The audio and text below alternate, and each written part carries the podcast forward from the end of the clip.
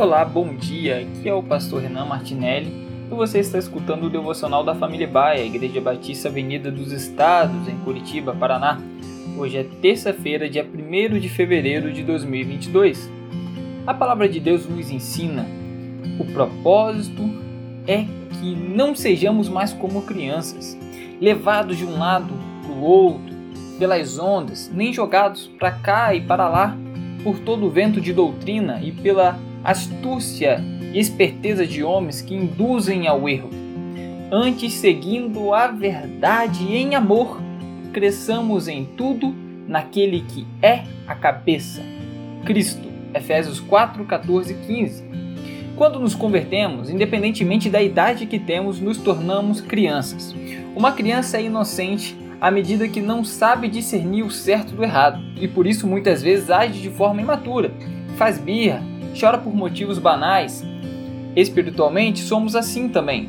Como escravos do pecado que somos, é, comprometidos a pecar por conta dessa nossa condição, mas quando o Espírito Santo de Deus age em nossas vidas, nos tornamos completamente comprometidos com Cristo.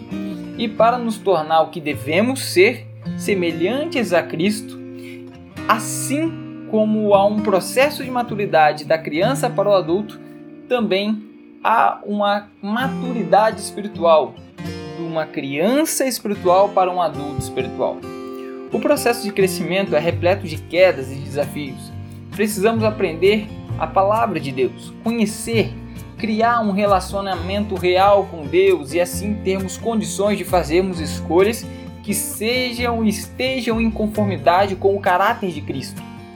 Uma das escolhas e uma das mais difíceis de ser feita é o pensar e agir em prol de outra pessoa, não sendo necessariamente alguém que fez algo para mim. Lembre-se, Jesus morreu na cruz por você que não fez nada por ele.